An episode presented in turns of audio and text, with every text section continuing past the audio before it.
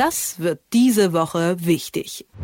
Im Bundestag findet ein Großteil der parlamentarischen Arbeit nicht im Plenum, sondern in den einzelnen Ausschüssen statt. Diese setzen sich aus den Bundestagsfraktionen der Größe nach zusammen.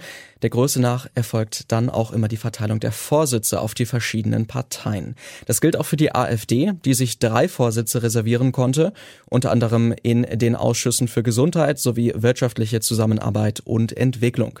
Doch viel kontroverser dürfte der mögliche AfD-Vorsitz im Innenausschuss sein.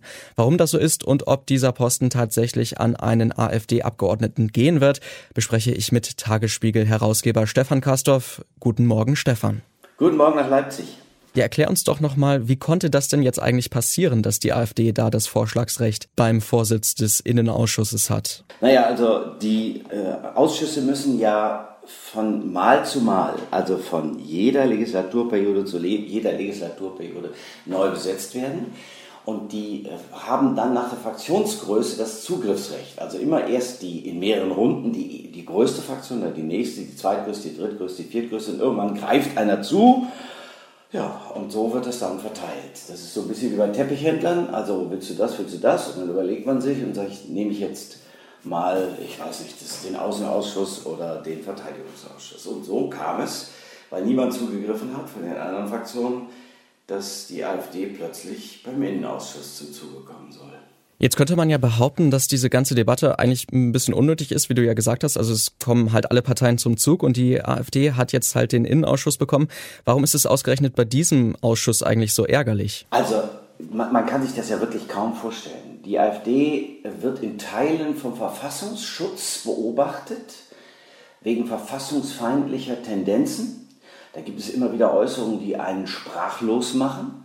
Und ausgerechnet in dem Ausschuss, in dem höchst sensible Sachen verhandelt werden, in dem der Ausschussvorsitzende, die Vorsitzende exklusive Informationen bekommt, die sie dann, die er dann teilt mit den anderen Mitgliedern. Ausgerechnet in diesem Ausschuss, wo es um Inneres, um Recht, um Verfassung, um Asyl, um all das geht, in dem soll dann die AfD den Vorsitz führen. Das ist unvorstellbar, eigentlich unvorstellbar. Also ein solcher Mangel an politischer Sensibilität, der ist mir auch noch nicht untergekommen. Also es sind dann die Informationen, die die AfD bekommt, aber hat sie dann vielleicht auch einen Einfluss darauf, wie dann die Themensetzung im Ausschuss passiert und wie dieser Ausschuss überhaupt arbeiten kann? Natürlich ist es ein Kollegialprinzip, aber der Ausschussvorsitzende hat schon Einfluss, sonst gäbe es ihn ja nicht. Ja, der kann die Tagesordnung mitbestimmen, der kann mitbestimmen, was jetzt noch verhandelt wird. Aber nochmal, stell dir mal vor, die Verfassungsorgane der Bundesrepublik Deutschland arbeiten zusammen mit denen, die diese Verfassung in Teilen, sagen wir, offenkundig ja in Frage stellen. Also die werden beobachtet und sind dann zugleich die Kontrolleure derer, die sie beobachten. Heiliger Bimbam. Also da hätte ich mir wirklich vorstellen können, dass die anderen, die, also die SPD hat zum Beispiel bei Außen, Arbeit und Soziales, Verkehr, Petitionen zugegriffen oder die Union bei Haushalt, Finanzen, Recht, Wirtschaft, Landwirtschaft oder die FDP beim Bauen, Verteidigung, Menschenrechten. Gut, aber die Grünen, Europa, Bildung und Digitales, ja lieber Gott, da hätten die Grünen spätestens zugreifen müssen. Das wäre ja nur recht, sage ich mal, und billig gewesen, weil alles das nochmal, was im Innenausschuss, dem Verfassungsausschuss gewissermaßen mit Verfassungsausschuss verhandelt wird, das ist sensibel. Da geht es um die Grundfesten der Demokratie. Und da sollen die, denen man immer wieder sagt, dass sie auch demokratiefeindlich seien, die sollen dann das Sagen haben. Also, du merkst, ich kann mich gar nicht beruhigen. Ja, das merke ich schon. Auf jeden Fall kann ich auch nachvollziehen. Ähm, lass uns doch nochmal auf den Kandidaten schauen, den die AfD da vorgeschlagen hat. Martin Hess, der ist ehemaliger Polizist aus Baden-Württemberg. In der Vergangenheit ist er auch immer mal wieder mit Aussagen zu Grenzkontrollen und Geflüchteten aufgefallen, hat auch in seiner Partei die Funktion des stellvertretenden innenpolitischen Sprechers.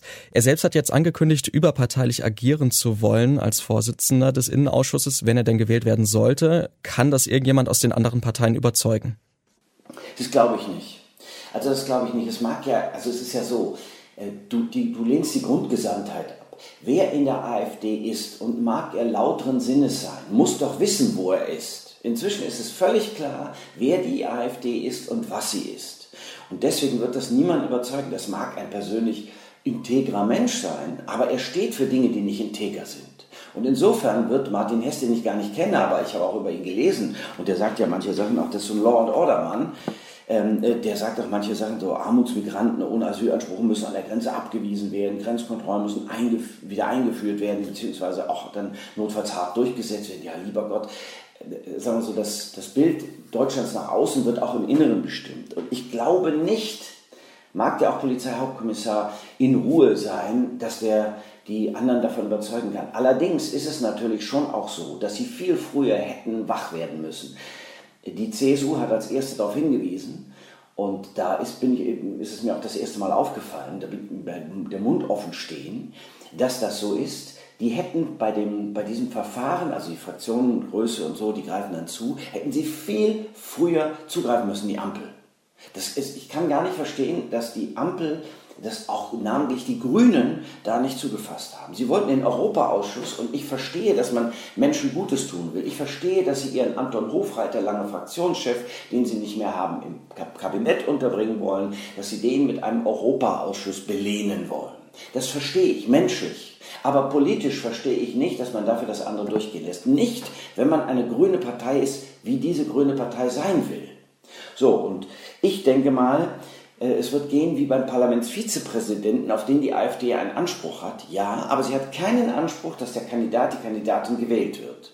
Und so ist es beim Ausschussvorsitz auch. Es gibt 25 Ausschüsse, die müssen alle gewählt werden. Und wenn der Vorsitzende, die Vorsitzende nicht gewählt wird, dann sei es so. Dann führen halt die Stellvertreter den Ausschuss. Und so, sage ich dir, kann es bei diesem Ausschuss und bei diesem Verfahren auch kommen.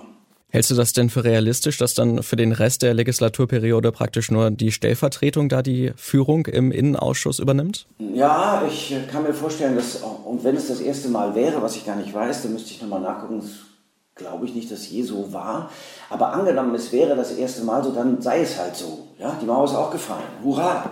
Ich sage, dann muss man halt deutlich machen, wofür man steht und wogegen man steht. Wie gesagt, ich hätte mir vorstellen können, dass die anderen sehr viel klüger, sehr viel früher, weitsichtiger gehandelt hätten, hätten gesagt, um Gottes Willen, den Innenausschuss nicht. Aber wir müssen sowieso festhalten, die Grünen, äh, die, die, die AfD, die ja auch noch äh, den, den Gesundheitsausschuss führen soll auch noch ähm, das, den Ausschuss für Entwicklung, Entwicklungshilfe und, und äh, Entwicklung überhaupt. Ja, die AfD, die, die gegen Impf- und Maskenpflicht ist. Da gibt es eine, eine Abgeordnete, die von der Verweigerung des deutschen Volkes durch Impfzwang oder Impfpflicht gesprochen hat. Du lieber Gott, die sollen in der Pandemie den Gesundheitsausschuss führen oder den Ausschuss für Entwicklung wo Leute gesagt haben, also Grüne und Merkel, die müssen als allererstes weg, weil sie Deutschlandhasser sind. So, das ist eigentlich unvorstellbar. Unglückseligerweise sitzen die im Parlament und äh, sie äh, entsprechen noch dem Verfassungsbogen, obwohl sie äh, beobachtet werden, in Teilen beobachtet werden wegen, wegen äh, dieser Äußerungen und wegen des Verhaltens mancher.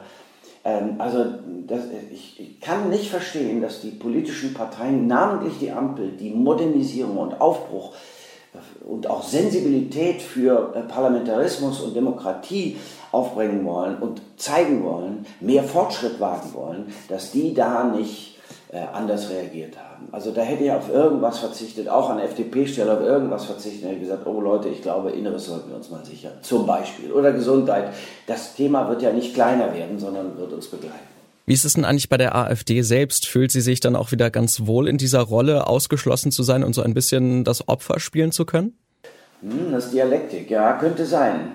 Könnte sein. Nicht, dass ich es wüsste, ich habe mit denen nicht gesprochen, ähm, aber es ist natürlich so, aus dieser Rolle raus äh, kann man diese, äh, diese Opfer dieses Opfergefühl bei den äh, Menschen, die ihn anhängen oder die sie vertreten wollen oder die sie auch schon vertreten, natürlich noch bedienen. Ja, seht her, wir sitzen im Parlament, niemand hat uns verboten, weil man uns nicht verbieten kann, aber sie wollen uns verbieten, unsere demokratischen Rechte wahrzunehmen. Nee, stimmt nicht.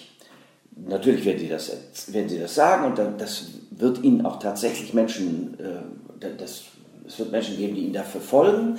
Aber da sage ich immer, nee, Demokratie heißt nicht, dass du das Recht hast, in jedem Fall gewählt zu werden. Demokratie ist, du trittst an, du wirbst für das, was du dir vorstellst und du hoffst, dass die Menschen dir folgen.